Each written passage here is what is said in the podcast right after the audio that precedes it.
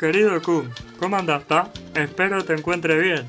Acá Anto se quedó durmiendo con los chicos y yo desvelado pensando en todo lo que pasó. Ya te extraño, loco. ¿Te imaginas lo- los tweets que hubiéramos hecho con vos y con el Coscu? Ya sé que los podemos hacer igual, pero no es lo mismo. La verdad, jamás pensé que esto fuera a pasar. Por algo te dije que viniera. Te pido disculpas de nuevo. ¿Te acordás la del Burofax que yo te dije andar al aeropuerto de Manchester para que ya estoy de Canuto? Y me fuiste a esperar y nunca llegué. Estuviste ahí en migraciones como dos horas. Perdoná de nuevo. La verdad, a un amigo no se le hace eso, pero no tenía que ver conmigo. Si querés, hacete el lesionado y el semestre que viene arreglamos un préstamo y venía a París. Y hacemos las nuestras, pero acá en Francia. Te quiere mucho, tu amigo Lío. Apróntense porque hay más de esto. Hoy en Señores dejo todo un rosarino en París.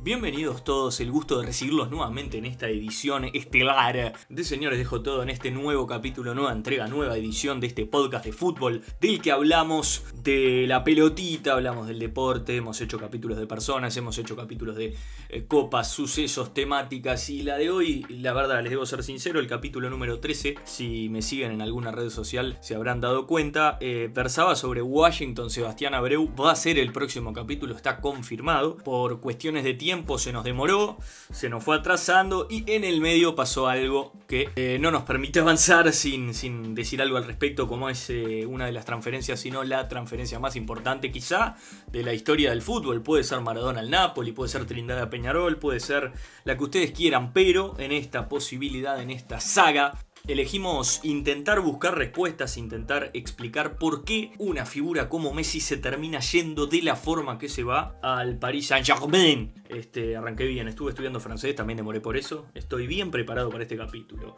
Han pasado días eh, ya desde que el astro rosarino, desde que la pulga aterrizó en París. Algunos, como este humilde conductor, como Wilfredo, quien les habla, no terminamos de caer en el asombro, es claro. Pasó a pegarle una, una buena patada tipo Karate Kid McManaman a este tablero eh, de lo que llamamos fútbol y, a ver, vamos a obtener yo creo más cuestionamientos en vez de respuestas en la medida que armamos este capítulo. Este, pero bueno, eh, es algo que realmente por lo menos yo no me imaginaba que iba a suceder. Quizá lo sumo jugando el FIFA en modo carrera, podíamos pensar en Messi en otro club. La realidad es que Messi ya viste los colores del equipo parisino. Pero ¿cómo pasó? ¿Por qué ahora? ¿Por qué pasó? Hay tantas, tantas interrogantes. Por lo tanto, vamos a tratar de poner un poquito de perspectiva a este asunto, señores y señores. Eh, volvemos, eh, vamos a volver al origen un poquito. Volvamos al origen. A ver, ¿al origen a cuál? Eh, a Lionel Andrés Messi Cuchitini nació en la ciudad de Rosario, Santa Fe, un 24 de junio de 1987, cuando tenía 12 nada. Si saben quién es Messi, demos por hecho que ya saben. Este, me gusta tratar de ser lo más explicativo posible, pero la historia de Messi creo que ya es bien sabida. Me refiero al origen del traspaso de Messi, de la posibilidad de que Messi se vaya del Barcelona y vaya a otro club. El origen del primer posible traspaso de Messi, el famoso Burofax, será, señoras y señores, la respuesta después de aquel 8-2 contra el Bayern Múnich que medio que se llevó puesto a, medio plantel, que terminó de, de, cerrar el ciclo de varios jugadores. No es esa la respuesta en realidad. Hay un antecedente de hace más tiempo, en un contexto, a ver, totalmente diferente, pero que vale la pena mencionar ya que estamos en esta. Vamos a hablar de la posibilidad de Messi siendo eh, traspasado y la realidad es que existió previo a esta. De hecho, dentro de la misma región, en Cataluña mismo, Messi estuvo cerca de salir al español en el año 2005. ¿Quién declaró esto? ¿Quién confesó esto? Su propio entrenador actual, Mauricio Pochettino, Pochettino, eh, que es un referente muy, muy, muy importante de dicho equipo, del Periquito, como así le dicen al español, muchos uruguayos han pasado por ahí, que es como el equipo menor del derby catalán, y que cuando Messi era pibe tenía, ah, ya les digo, 18 años recién cumplidos, jugaba con la número 30 igual que ahora, y lo dirigía Fran Rijkaard, y en ese contexto, como pasa en todos los equipos importantes del mundo, y los ejemplos sobran, el pibe, el juvenil, el canterano, que tiene alguna que otra dificultad para enrolarse, llegar a ganar minutos y en la primera división, es cedido para que agarre rodaje para que juegue en otro, en otro lugar. Te hacen sí la, ver, la pretemporada con el plantel principal, la imagen de el pelo cortado como el culo, todo lo que quieran, pero que de ahí que lo pongan largo y tendido en un equipo grande, un jugador joven, es difícil. Este, se va ganando de a poco los minutos en general. Entonces, bueno, se los cede, se los presta, se va a un equipo con, con menores pretensiones donde pueda sumar minutos con, con menores presiones o necesidades de resultados. Eso pasa en todo el mundo. Conocemos ejemplos del fútbol criollo nuestro de cada día del Uruguay, en Argentina, donde quieran. El tema es que Messi juega la vieja y querida Copa Joan Gamper, que es una suerte, a ver, de, como de Copa Bimbo con, con más glamour. Boca, por ejemplo, la jugó alguna vez. Ahí generalmente los jóvenes tienen minutos, tienen la posibilidad de jugar y otros clubes aprovechan y visibilizan esos talentos que pueden ir a pedir en préstamo o ese chico capaz que muestra un ratito y no lo ponen mucho y dicen yo le voy a dar una chance y voy a tratar de ir a comprar ese pibe y ir a buscarlo prestado. En esa oportunidad Barcelona jugó esta Joan Gamper contra la Juventus en el año 2005. En esta copa nuestro querido protagonista la rompe toda, Messi se destaca muchísimo y ese secreto a voces de que este, que este chiquito iba a ser un monstruo como que empieza a escribir alguna página, ¿no? Eh, sobran después los ejemplos de gente que al parecer lo había visto, Ronaldinho le dijo a algún este, entrenador que este tipo iba a ser un crack, hay, hay anécdotas varias inchequeables, pero lo cierto es que se destaca Messi en la Copa Joan Gamper, el propio Fabio Capello, señor entrenador en ese momento que dirigía la Juve, lo elogia en conferencia de prensa, todo el mundo se empieza a interesar en este chico, ni les digo en el, en el mundo argentino, donde obviamente estaban los ojos posados en él por su historia. Y acá los dirigentes catalanes se miraron y a diferencia de esta vez, dijeron, en obviamente en otro contexto, no, no, no, no, este Botija se queda acá. Y bueno, unas 10 eh, ligas españolas y 4 Champions League después, cuando estuvo esta decisión en, en puerta de salida, no se miraron las caras de la misma manera, pero a este pibito que juega la pelota, porque me permito acá una licencia poética, lo más lindo de Messi a mi entender es que en lo estrictamente personal el tipo parece ser eso. Y lejos de que suene a ver peyorativo, demagogo, lo que conserva el tipo a mí me encanta, o sea, es un pibito que juega la pelota, que cuando juega es el mejor, ¿eh? el, el mejor de todos, por, por destrozo, pero es eso, como que todo ese mundo que le construimos alrededor, como de presiones, de proyecciones, de necesidades, de estándares de identidad que no son suyos, no son propios de él, son nuestros. Está muy proyectado el chico, o sea, que se tiene que enojar, que tiene que ser el capitán, que tiene que agarrar para acá, que tiene que este, ser el líder del vestuario, que tiene que hacer acá, que tiene que pararse acá. Es un pibe que juega la pelota, que además tiene como las costumbres de, del, del país que dejó tan joven, tan a flor de piel, siendo hoy más catalán que argentino, ¿no? Porque ya más que la mitad de su vida, o sea, a mí, me parece bestial y digno de destacar una, una suerte de sencillez que proyecta que yo creo que es bastante auténtica. Pero siguiendo un poco, este, en toda transferencia hay, dos, ¿no? Eh, se necesitan dos para que un jugador llegue a un club. Eh, vamos a conocer un poquito más la casa del, hombre, el chiche nuevo, la casa nueva, la ciudad y la. Ay, ya empezó. Señoras y señores, a la que llega, a la que llega Ligo con Antonella, con toda la familia, con todo el clan. ¿Por qué París? La primera pregunta. Y la segunda pregunta, ni bien eh, sabíamos que el tipo queda libre, no nos cabía ninguna duda de que el destino suyo era París. Digo, hay otros clubes con billeteras árabes, con billonarios que, que, que, que juegan a, con, con, el chiche del fútbol. Pero ¿por qué París, no? O sea, a ver, ¿por dónde empezar, no? Porque su casa es una nueva casa en todos los sentidos posibles de la palabra. Vamos a hablar un poco del PSG como club. El Paris Saint Germain es un equipo fundado el 12 de agosto de 1970. Viene de la fusión del Paris Football Club, un club fundado un año antes que hoy creo milita en la cuarta división en el cual jugó Jean-Jacques Pierre, me pongo de pie. Y el Stade Saint Germain del 1904, lo estoy hablando como el de Masterchef. Eh, 51 añitos tiene el PSG como tal, que para lo que es la historia del fútbol es poco, es un equipo muy, muy, muy joven. Acá de alguna u otra manera alguien se va a terminar peleando por el decanato, no sé cómo. Así todo siendo joven y siendo también uno de los nuevos ricos que tiene el fútbol, porque tiene hasta es un club que como, como tiene un comportamiento como de nuevo rico, o sea, se, se compra, se compró, si el PSG fuera una persona, como se compró la tres bembas blancas, 8 plasma de 78 pulgadas, la fuente, la estatua, mucho oro, marroca, todo, o sea, tutti. Pero les cuento algo de esta institución que también está bueno destacar, como les decía, se fundó en 1970, en 1974 asciende por primera vez a la Ligue 1 de Francia y desde que subió el PSG jamás ha descendido, nunca perdió la categoría con todo lo que ello implica y todo indica que con el cuadro que tiene por los próximos años seguramente tampoco lo haga. Por lo tanto, eh, invitamos a la hinchada también del PSG a que haga un trapo que diga Les Grands de Saint-Germain, que eh, hablo mal francés, ya se dieron cuenta. Que sería un Los Grandes nunca descienden en francés, que es un lindo trapo para hacer, pregúntenle a los amigos del rojo si no. El PSG tiene una escalada rápida en la historia del fútbol francés, ¿no? Volviendo al mismo por algo que les puede parecer insólito, pero que sucedía. Miren qué pasa, un poquito de historia, estoy full Christian Martin. París como tal, como ciudad, si se fijan, y si ven la historia del fútbol francés, que no es la más rica, pero que la tiene, carecía de un equipo pesado, grande, importante. O sea, parece ilógico porque cuando uno ve otros países de Europa, capaz que las capitales eh, de, de los países no tienen al equipo más importante. Pero siempre tienen equipos con peso y que participan. O sea, por ejemplo, Italia. En la Roma tenemos Roma y Lazio, que no, no son el más grande, pero son dos equipos importantes si se quiere. En España, en Madrid, está el mismísimo Real, está el Atlético, que hoy es un club muy importante. En Londres tenemos Chelsea, Arsenal, Tottenham. En, eh, en Lisboa tenemos al Benfica y al Sporting de Lisboa, que son dos de los tres importantes. Sin embargo, en Francia no. Fíjense ustedes, Olympique de Lyon, tenemos eh, el Olympique de Marsella, tenemos el Mónaco. Y el PSG viene como que a satisfacer esa necesidad en la capital de Francia. Y por eso fue un equipo que de a poquito fue ganando adeptos y creciendo. Y bueno, a partir de ahí se fue formando su, su, masa social, sus hinchas y demás. Y hoy es un equipo con, con cierto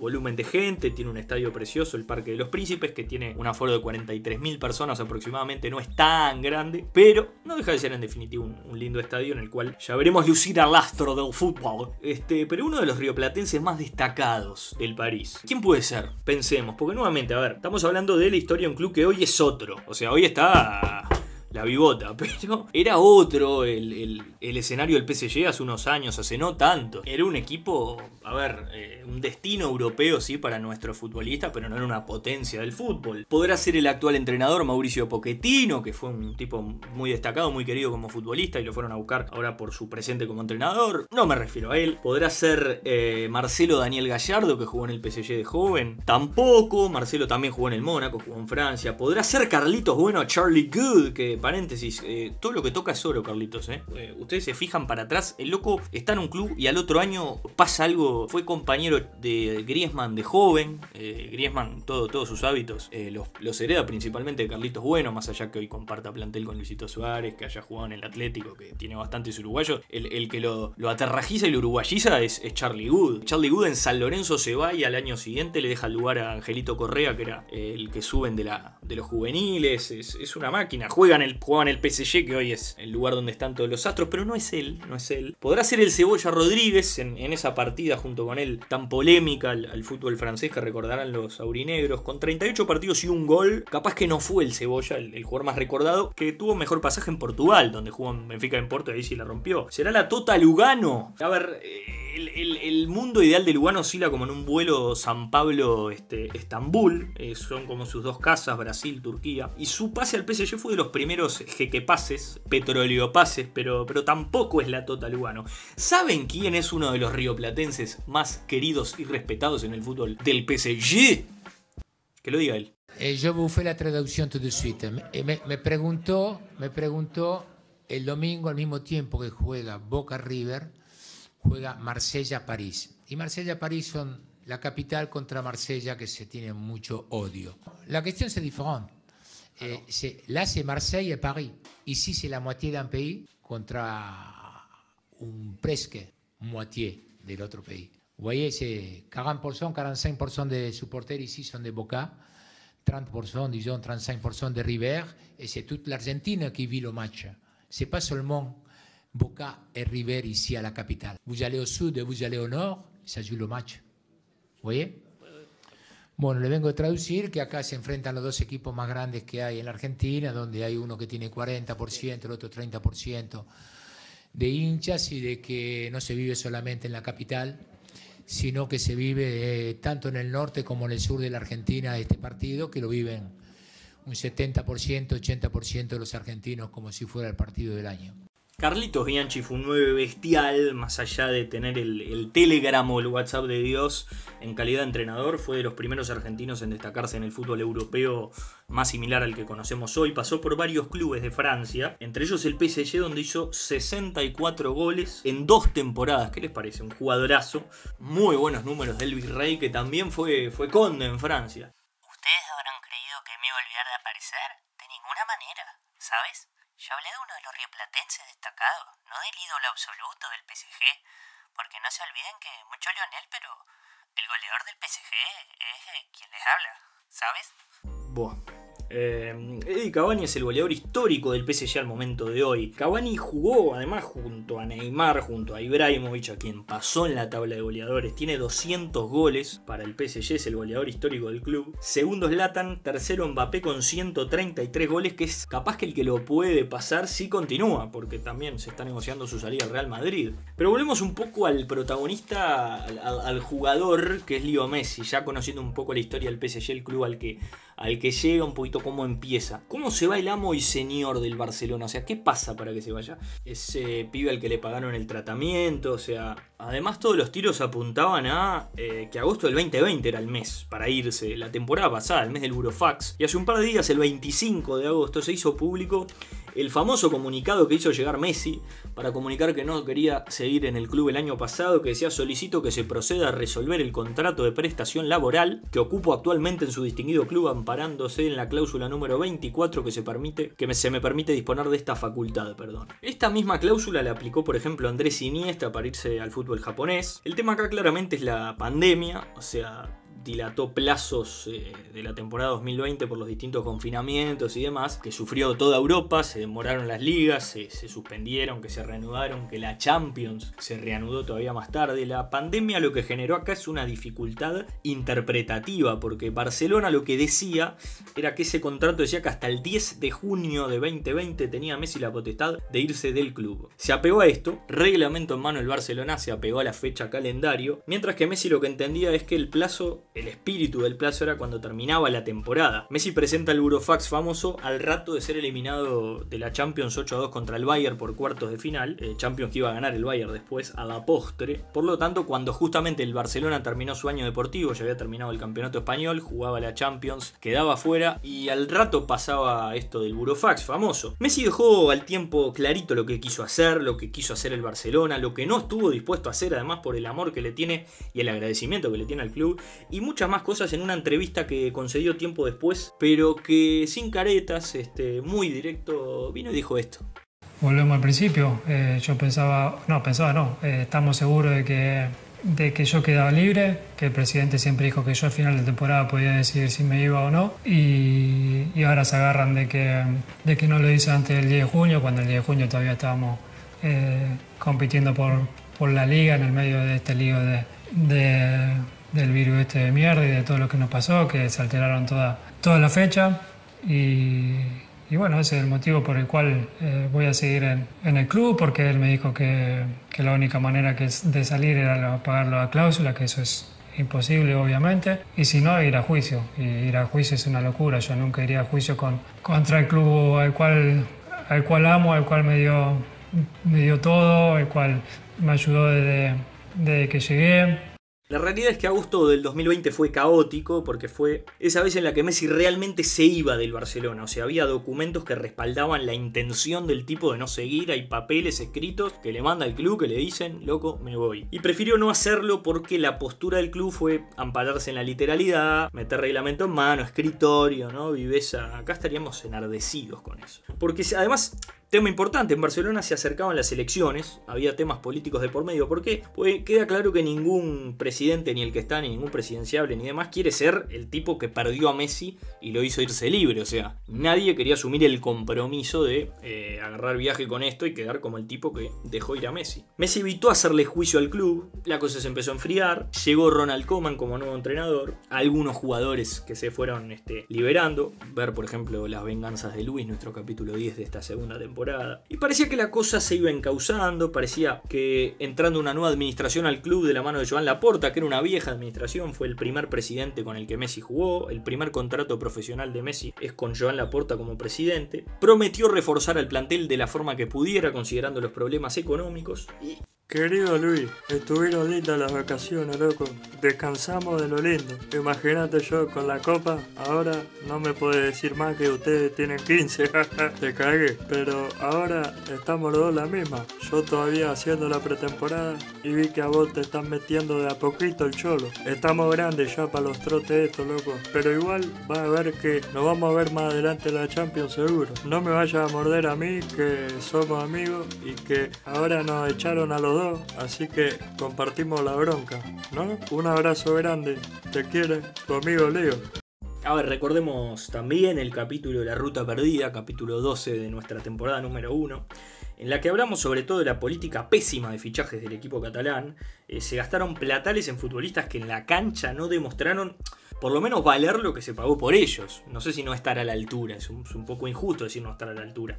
Pero repasemos, 145 millones de euros por Usman Dembélé, 160 palitos por Philippe Coutinho, que además les hace dos goles en el 8 a 2 jugando para el Bayern cedido, porque no rendía en el Barcelona, 120 en Antoine Griezmann, que ha hecho goles, lo que quieran, no sé si está valiendo en este momento los 120. Puedo quedar como un boludo en unos días. Nunca lo sabe uno. Y acá solamente no, nos paramos en tres futbolistas porque son cifras exorbitantes. Pero hay pases de 30 y algo, 40 millones de euros que en la sumatoria, si uno contrasta el, rendimiento deportivo, están muy lejos de consolidar una política de fichajes como la gente seria. Y así todo la dirigencia nueva que se encuentra entonces con un problema de liquidez tiene que hacerle frente.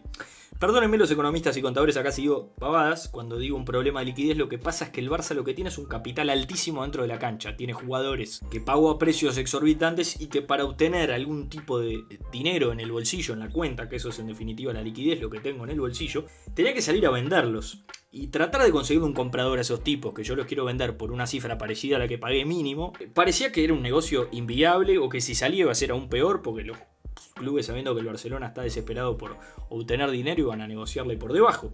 Pero claro, a ver, siendo esto muy difícil eh, y con un cinturón ajustado y todo, pudo traer en condición de libre al Kun Agüero y a Memphis Depay, dos tipos que jerarquizan, si se quiere, el ataque Blaugrana eh, en condición de libre nuevamente, digo, siendo creativos y siendo eh, hábiles para, negociación ante la falta de dinero para poner. Pero bueno, la bronca de Messi parecía además haberse enfriado. De hecho, incluso teniendo una temporada floja en el club, después del Burofax, este, no él tanto personalmente floja, pero sí el Barcelona, que, que no gana la Copa, que no gana, no gana títulos. Este, parecía que se iba a tratar de rodear mejor y conseguirle, vamos a decir, el Barcelona, el mejor equipo que se pueda. Parecía interesarse Messi en este proyecto. Messi de hecho viene para estos lados del mundo a jugar una Copa América particular. Y cuando digo particular hago otro paréntesis, no solo por la pandemia, no solo por jugarla en Brasil y definirla en el Maracaná ante estadios vacíos, creo que lo más particular es esto. La hice traer de Grecia y es real. Esta es la máscara del rey Leónidas. Tiene cerdas de caballo y es la espada con la que combatieron en las Termópilas. Es bronce. Gringo, yo voy a tener mi espada en la mano. Me tenés que prometer tocando el cabezal de Leónidas, poné la mano encima, que no tenés miedo. No tengo miedo. Mírame, te lo estoy diciendo en serio. ¿Tenés miedo? No. ¿No tenés miedo? No. Pase lo que pase, ¿nunca vas a tener miedo? No voy a tener miedo. ¿No vas a tener miedo? No. Decilo conmigo, no tengo miedo. No tengo miedo. Sos un espartano pujatense. ¡Esparta! Vamos, Lionel, ¿eh? Si hay un showman en el periodismo, si hay un hombre de entretenimiento, es el señor Alejandro Fantino. Pero como les decía, ya volvemos a Messi. Ya hasta acá un poco cómo llegaba Messi a este año. Volvemos a París un segundito, pegamos la virada al río Sena, como les decía. Eh, ese club joven, ese club que fue ganando adeptos poco a poco en los barrios de París. Ese equipo que eh, era un equipo común y corriente y que un día empieza a cambiar y asomar la cabeza y la billetera, claro. En el 2011, el grupo QIA Qatar Investment Authority adquirió el 70% del club con el objetivo de mejorar el rendimiento del equipo y de poder en definitiva ganar una Champions en un plazo razonable, cosa que aún no ha podido hacer. Al año siguiente, en 2012, adquiere el 30% restante del equipo y se queda con Tutti. En los meses siguientes, y esto lo pueden ver en todos los clubes este, que de noche a la mañana adquieren un dueño nuevo, multimillonario, manija, esto ha pasado seguido, les pongo ejemplos, vayan a fijarse en Chelsea, vayan a fijarse en Manchester City. Primero van a fichajes buenos, pero esos jugadores que, suman, que acompañan, que, con pagar el pase chau, que no hay una, dificultad de negociación y un movimiento gigante. O sea, a ver, me explayo un poquito. En el caso del PSG se llevaron a Javier Pastore, que la rompía en Italia en el Palermo, pero un chico joven con condiciones, que lo querría algún equipo grande, pero el que la puso fue el PSG. Se llevaron a Kevin Gameiro, el delantero buen delantero francés que andaba ahí, que picaba por ahí, que jugó en el Sevilla, en el Atlético, digo, no, anduvo. Este, se llevaron a la Tota Lugano, como les decía al principio, fue uno de los primeros jeque pases. Y llevaron a Carleto Ancelotti a dirigir, lo que habrán gastado buena guita en, chicles, porque el hombre vieron que es loco, mastica como un loco. De ahí se van acomodando y creciendo. Eh, se va fichando buenos futbolistas, así van creciendo estos equipos que no pueden traer a Messi a Ronaldo en definitiva de primera, porque no se ven, no se ven seducidos por un fútbol francés y un club que es una incógnita. Hoy por hoy ya es diferente la cosa. Porque después se va acomodando, va creciendo y empieza a caer la carretera con bibota y empiezan a llegar otros nenes. Y algunos casos que podemos ir recordando. Ezequiel Pocho Lavesi, Edinson Cavani, Zlatan Ibrahimovic, David Beckham, Thiago Silva, Marco Berratti, Julian Draxler, Ander Herrera, Buffon, Keylor Navas, Mauro Icardi, Neymar, Kylian Mbappé. En fin, fueron creciendo, fueron sumando jugadores, falta sí el homenajeado, pero en eso estamos. El tema es que pasito a pasito el PSG fue comiendo mercado, empezó a pagar cifras exorbitantes por futbolistas y más allá de los prejuicios o del propio conservadurismo y escepticismo del fútbol, porque es cierto, la lógica del fútbol es explícitamente conservadora y tradicionalista, no permitimos que aparezca un club que crezca y que construya la historia con guita, cuesta aceptarlo, al futbolero eh, le molesta y, y yo creo que el mundo del fútbol hizo como una línea de 1980 y poco para atrás y todos los que ganaron algo en ese momento son clubes que tienen prestigio, tienen respeto y los que ganaron después es como que siempre hay un escepticismo. Cuando uno ve crecer algo y no es algo que ya cuando es chico, digamos, eh, ya era importante, cuesta aceptarlo. El tema es que es inminente tocar el tema fair play financiero de todas formas acá, porque lógicamente el, el nivel de dinero que empieza a volcar el PSG en la economía del fútbol es violento, es fuerte, es mucho, y sin ser un entendido ni mucho menos, a ver, el fair play financiero constituye normas que limitan o topean, si se quiere, las erogaciones que pueden hacer los clubes por los futbolistas a modo de evitar que lógicamente si aparece un club como este, o en estas condiciones, puede ser otro el día de mañana, se lleve de un saque a los 5 o 6 mejores jugadores del momento y chau. Tratar que tenga un cierto sentido, coherencia deportiva o lógica, es decir, que el dinero sí sea un medio, porque a ver, en definitiva lo es, y que la realidad es que no están en condición de igualdad hoy el PSG con el Kievo Verona, pero este, que no genere un desnivel tal o desborde tal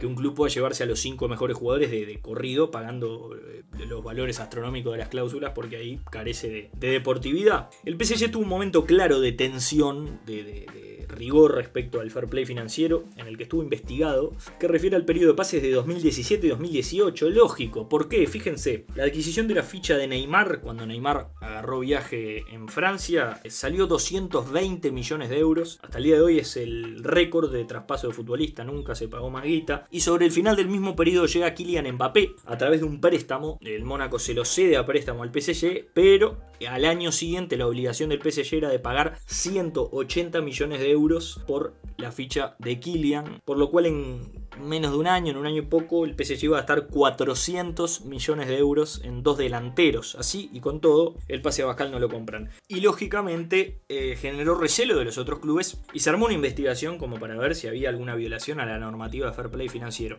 Hubo una investigación, pero el PSG termina zafando porque se resuelve mirando los libros contables que estaba todo en orden. Habían encontrado desde, desde el club francés una suerte de formato como para zafar de, de, estas, este, de estas limitaciones. Como les decía, Mbappé llega prestado. Entonces ese año técnicamente el PSG no gastó 180 millones de euros, sino que los gasta el año siguiente. Hay otras triquiñuelas que si se meten en el medio, que eh, a Neymar no lo compra el PSG, sino que lo compra una fundación en parte que se lo cede al PSG. Es una cosa... Son vueltas legales y fiscales que en definitiva son las que generan que estos jugadores puedan jugar en un mismo club. Entonces siendo que además el París zafa en esta oportunidad, poniendo 400 palos en definitiva por dos delanteros zafa, claro que se absolutamente impunes a la hora de buscar el futbolista que quieran. O sea, después de zafar, decir está, siga, siga. Pero así y todo, el París lo que ha hecho con el tiempo es mejorar bastante su capacidad de contratar, buscando momentos justos, negociando y ya no necesariamente siendo el club que viene, paga la cláusula, pone la bolsa con los morlacos y se lo lleva. Nuevamente, es un club con billetera ancha y profunda, como un aljibe infinito o, o como un pozo infinito de petróleo. Pero por ejemplo, analicemos este último periodo de pases para ver lo que les digo. Al PSG llegaron en este periodo Leo Messi, ya lo sabemos, Sergio Ramos, Wijnaldum, el volante ex Liverpool holandés, muy buen jugador que era pretendido por Barcelona y termina fichando por el París, Gigi Donnarumma, el arquero italiano, y Hakimi, el, zaguero marroquí, ex este, Borussia Dortmund, Real Madrid, Inter. El único jugador por el que pagó una transferencia fue por Hakimi que pagó 40 millones de euros. Los otros cuatro llegaron en condición de libres. Estamos hablando de Messi, Sergio Ramos, Wijnaldum, que es un jugador bárbaro, y Donnarumma, que es el campeón de la Eurocopa, tiene 22 años, una proyección infinita. Se genera un efecto muy extraño acá, que es, que es interesante, que es lo que yo le digo, que es como un tema de presión psicológica. Porque fíjense que todos estos clubes, todos estos jugadores cuando quedan libres, en la medida que aparezca el PSG interesado ya, como que el resto de los clubes dicen, ah, bueno, lo quiere el PSG listo. Y ni siquiera ofertan si se quiere. Porque dicen, ta, aparecen estos nenes, ponen más plata que yo y listo. Entonces se genera como un miedo, que los jugadores terminan arreglando el PSG sin capaz de estudiar otras posibilidades, porque aparecen ellos y chau. A ver, Messi, nunca se dudó que iba a Nasser París. Eh, un poco de esto queríamos hablar. ¿Por qué? Estudió otras ofertas, hubo acercamientos en esta oportunidad. Yo no les digo de, capaz que de Newell, que era un sueño más romántico, más difícil, de, otro club, no sé, del City o del Chelsea, o alguno con otro pop. Digo, justo el PSG generó como, como esta, esta fuerza a base, primero, de, demostrar eh, grandes eh, transferencias y después capaz que no tanto, pero sí con la psicología de jugar con eso. La realidad es que, a ver, volvemos a Messi ahora. Sabiendo lo que es el PSG, sabiendo el dinero que maneja, sabiendo que es el club que en la medida que el tipo quede revoloteando, pum, va a ir y lo va a fajar con, con la billetera. La realidad es que el tipo, eh, tenemos un Messi de vacaciones, hace unos meses, hace no tanto, unos días en Miami, otros en Ibiza, como cualquiera de nosotros. Eh, Ibiza es como una costa de oro de España, es lo que dicen. El tipo, después de tanto venir a ganar la Copa América, un bendito título con su país, con la selección, eh, el loco estaba pronto. A este Messi se lo veía totalmente suelto, relajado, se sacó una espina realmente muy pesada para él. El rencor y, el, año del Burofax parecía estar ya detrás de él. Jugó un año quemado, patoteado por la dirigencia con la amenaza de que iba a ir a juicio y se lo iban a pelear. El tipo pasa a sacarse, como les decía, una de las espinas más difíciles. De las vacaciones ya pensaba, bueno, vuelvo al Barcelona. Está el Kun, que es su amigo con quien iba a compartir plantel. Se iba a empezar a poner más competitivo, quizá. Se acomodó. Estaba pronto para el tirón final, para terminar la carrera en el Barcelona y chau. Que se llame Estadio Lionel Messi, listo. Pero, pero, pero. Bueno, como decías, la noticia ha caído como un terremoto aquí en Barcelona porque nadie se lo esperaba. De hecho, parecía que hoy iba a ser el día en que se iba a anunciar la renovación, pero nada más lejos de la realidad del Barça ha explicado en ese comunicado que lamenta no poder formalizar el acuerdo al que había llegado con Messi. Urgente, novedades sobre Messi. ¿Qué pasa, Diego? Atención, Messi no va a seguir en el Barcelona. Esta es la información oficial, tweet oficial del Fútbol Club Barcelona hace segundos nada más. Leo Messi no seguirá ligado al Fútbol Club Barcelona. Esta es una información que tiene una réplica realmente masiva en las redes sociales. Impensada. Impensada y además ya es portal y tapa de lo que es Fútbol Club The Argentine footballer Lionel Messi has delivered a tearful farewell to Barcelona, the Spanish club he joined at the age of just 13. Messi held a news conference to mark the two, end of his two decades at Barcelona, helping them win 34 trophies, including 10 Spanish and 4 UEFA Champions League titles. Messi es un pal de agua frío, ¿eh? yo creo que su cabeza estaba a seguir en Barcelona. ¿eh? Su cabeza estaba a seguir en Barcelona. Para él yo creo que, es, en esa ciudad, ¿eh? creo que es un baldazo de creo, es Por favor, Messi, no te vayas del Barça, loco, no te vayas. Es el club que te pagó el tratamiento, chabón, no te vayas. Igual yo te voy a seguir bancando hasta muerte, pero no te vayas del Barça, por favor. No te vayas. Te pagó el tratamiento, sé agradecido, mi amor. El 5 de agosto de 2021, un tuit de la cuenta oficial del Barcelona establece que Leo Messi no va a seguir. En esa tarde el club catalán no esgrime mayores argumentos, solo se dice, entre comillas, no se podrá formalizar debido a obstáculos económicos y estructurales. Punto. Ese es el comunicado. Listo. O sea, de, buenas a primeras, Messi, Messi no juega más en Barcelona. Se comenta que se organizará una conferencia de prensa del presidente Laporta el otro día y chau. Y se despide Messi. Y, uno dice, listo, así. O sea, ¿qué, qué, ¿qué pasó? ¿Cómo se va este tipo? ¿Qué causas le podemos buscar reales? O sea, ¿qué tan escépticos podemos ser y decir, no, acá hay algo atrás? ¿Así vas a terminar la relación con Messi? Eh, podemos buscar todo el abanico de, eh, motivos correspondientes y buscarle la vuelta esta mañana y podrán aparecer más y más razones. Algunas de las que se manejan nuevamente, esto es nuevo, esto es reciente. Lo que, lo que parece decir, a ver, las tensiones de 2020 que existían, parecía que estaban detrás. O sea, Messi no me parece que es un tipo con, con, ese nivel de rencor, o por lo menos parecía que había pasado. Él parecía que venía con ganas de renovar y continuar en Barcelona. Se habló del tema del salario de Messi. A ver, el equipo ya tenía un arreglo con Messi. De hecho, tenía un contrato de 5 años ya negociado con el Barcelona, acordado de palabra, con un sueldo que se dijo que se había rebajado a la mitad de lo que era el sueldo habitual de Messi.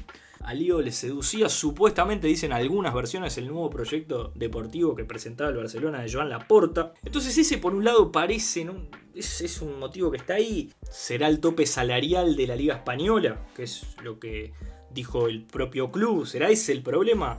La BBC dice en una nota que la renovación de Messi sobrepasaba el tope de gastos, esto parece que es de público conocimiento, que permite la Liga Española, pero este no es un número fijo, este se determina a través de los ingresos que se generaron en el ejercicio contable anterior. Vos podés gastar en sueldos de jugadores hasta el 70% de los ingresos generados el año anterior. El año anterior, el 2020, año de quiebre, desarrollo de la pandemia, eh, por supuesto que hubo un golpe muy fuerte en los ingresos, menos entradas, menos camisetas, todo lo que es merchandising con una caída estrepitosa. Además no fue el mejor año en resultados deportivos, por lo cual el dinero de premios y demás fue menor. Sumado a lo que ya les decíamos, que eh, tiene enormes gastos de transferencias el Barcelona, mencionamos tres al pasar. En el capítulo de la ruta perdida analizamos los últimos cinco años de pases del Barcelona.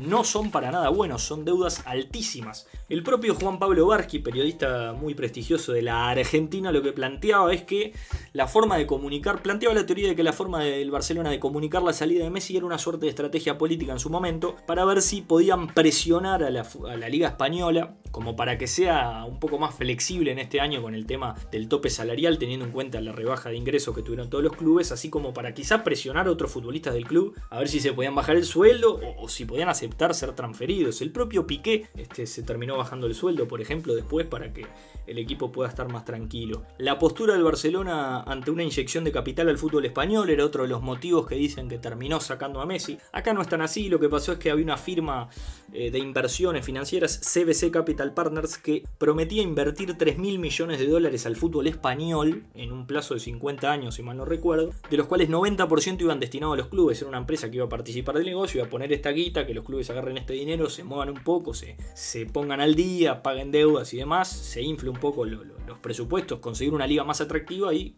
cobrarnos luego de los distintos este, derechos que surgen. Esto podía extender un poquito el tope salarial si entraba más dinero en la liga española, se hablaba, pero el Barcelona no aceptó eh, este compromiso considerando que era una inversión a 50 años y no quiso atarse a una inversión tan larga. Se dice también que en los últimos días había habido tensiones entre Messi y la directiva, como les decía, una parte hablaba de la buena relación, hay una segunda versión que dice que eh, Messi le había planteado a la dirigencia y al área de fútbol que necesitaban fichar algún defensor, de hecho se decía, nunca se llegó a chequear, por lo menos por ahora, que Messi quería que fichen a Cristian Cuti Romero, zaguero de la selección argentina, que la rompió toda en el Atalanta, un chico joven, terminó fichando por el Tottenham en este periodo de pases, y se dijo que eso a Messi lo molestó mucho porque quería reforzar la saga, teniendo en cuenta que Piqué ya tiene muchos años, que necesitan zagueros con más eh, proyección, en fin, absolutamente rápido, express, instantáneo, todo esto fue tan rápido que uno lo graba un par de semanas después y no termina de, de, de entender lo que sucedió. Para que se hagan una idea, eh, el periodista italiano Fabrizio Romano, eh, muy conocido, hizo un raconto sobre cómo fue el minuto a minuto de la transferencia, paso por paso. Y fíjense cómo fue, no la salida tanto de Messi, que sí fue de golpe, pero que bueno, quizá era un escenario que evaluaban los dirigentes, sino el pase al PSG, la transferencia. El jueves 5 de agosto es que sale el tuit este de que les decía, de que Messi no siga en el Barcelona. Sin embargo, el miércoles 4 el club ya tenía listo un comunicado de prensa para anunciar la renovación de Messi por 5 años, que estaba pronto para alargarse. Si se aceptaba, si podían inscribirlo y corregir el trámite en la Liga Española, pronto.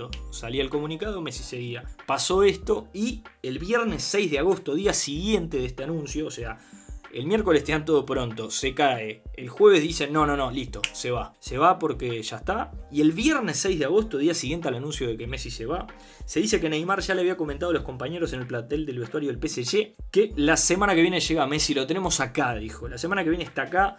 Se dice que de hecho puso la número 10 a disposición para Messi, todas esas cosas que se hablan, que Messi no quiso molestar, que agarró el primer número con el que debutó.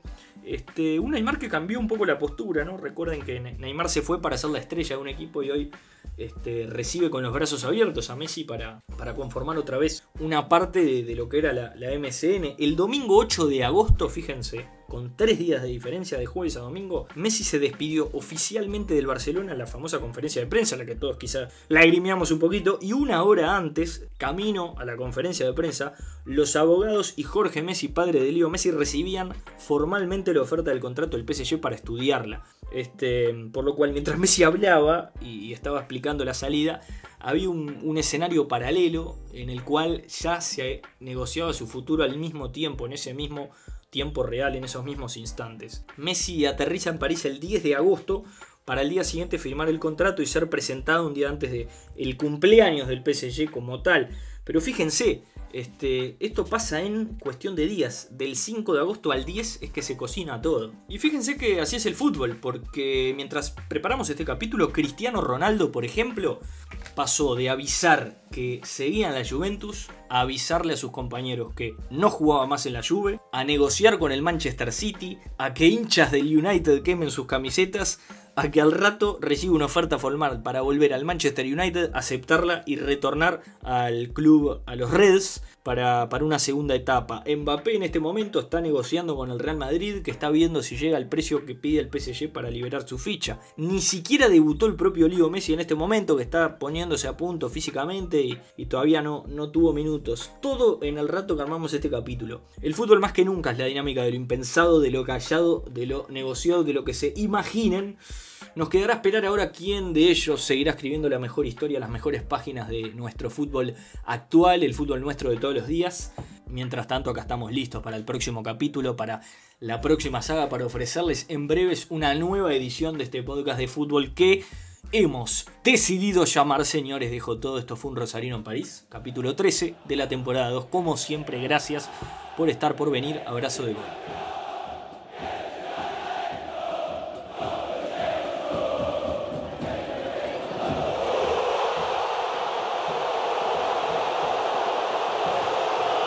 Querido oyente, señores, dejo todo. Gracias por llegar hasta el final del capítulo. Este es el bonus track y acá les habla Lío. Hoy fui al vestuario y tomé unos mates con Ángel, con Leandro y con Mauro. Y vimos video de Videomag y escuchamos cumbia de los Totoros. Está todo muy bien y estamos muy tranquilos y con muchas ganas de empezar. Me dijeron que hay un pibe que se llama Canovio que está jugando ahí al fútbol en Uruguay y me dijo el mister que, que lo más probable es que, es que lo fichen y, y, que le den mi lugar a él. Espero que no pida la 30 porque lo surto de un buen sopapo por guacho atrevido. Pero si no es un crack y lo bienvenimos acá con la estrella del fútbol mundial. Un saludo para todos.